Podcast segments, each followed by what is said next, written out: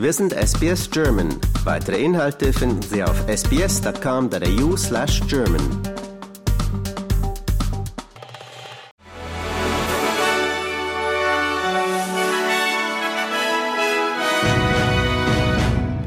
Das amerikanische Repräsentantenhaus hat ein Gesetz verabschiedet, das es den Vereinigten Staaten erlaubt, Atom-U-Boote der Virginia-Klasse an jedes Land zu verkaufen. Der Gesetzentwurf wird nun Präsident Biden zur Unterzeichnung vorgelegt. Damit ist der Weg frei für Australien, mindestens drei dieser Boote zu kaufen. Der stellvertretende Premierminister und Verteidigungsminister Richard Marles erklärte gegenüber Channel 7, dass die Bedeutung der Entscheidung weit über den U-Boot-Deal hinausgeht. This is the, the first time in American history that there has been an authorisation to, sa- to sell a nuclear powered submarine to any country.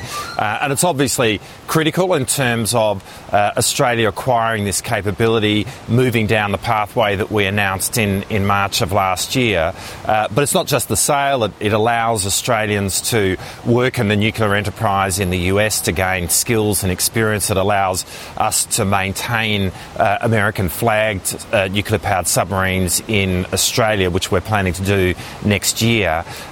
Inzwischen ist noch offen, ob Australien einen Antrag der Vereinigten Staaten nachkommen wird, ein Kriegsschiff ins Rote Meer zu schicken, da die Spannungen im Nahen Osten, wo Israel im Gazastreifen Krieg gegen die Hamas führt, andauern.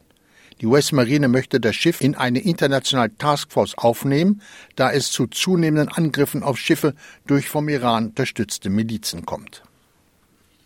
Trotz ungarischen Widerstands ist für die Ukraine der Weg frei für Beitrittsverhandlungen mit der Europäischen Union. Die EU-Staats- und Regierungschefs gaben auf ihrem Gipfeltreffen in Brüssel grünes Licht für die Ukraine und Moldawien.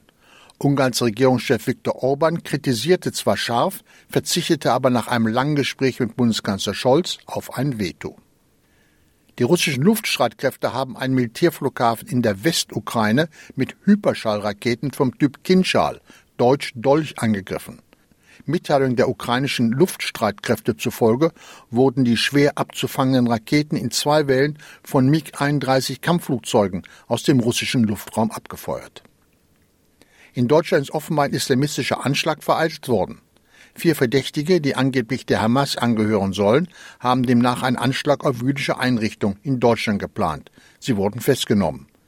Die Männer sollen dabei ertappt worden sein, als sie Waffen aus einem Erddepot holen wollten, um sie nach Berlin zu bringen. Ein historisches Nummernschild mit der Aufschrift New South Wales Nummer 1 wird zum ersten Mal seit 110 Jahren in einer öffentlichen Auktion zum Verkauf angeboten. Das aktuelle Gebot liegt bei über 10 Millionen Dollar. Das Kennzeichen wurde zuerst an ein Fahrzeug des ersten Polizeikommissars des Staates ausgestellt. Es wurde dann von Sir Frederick Stewart erworben, dem erfolgreichen Eisenbahner aus Newcastle und Gründungsvorsitzenden der Australian National Airways. Nach seinem Tod ging es auf seine Witwe über und steht jetzt zur Versteigerung. Das New South Wales Nummernschild Nummer 4 wurde 2017 für den Rekordpreis von fast 4 Millionen Dollar verkauft. Und das waren die Meldungen des Tages an diesem Freitag, den 15. Dezember.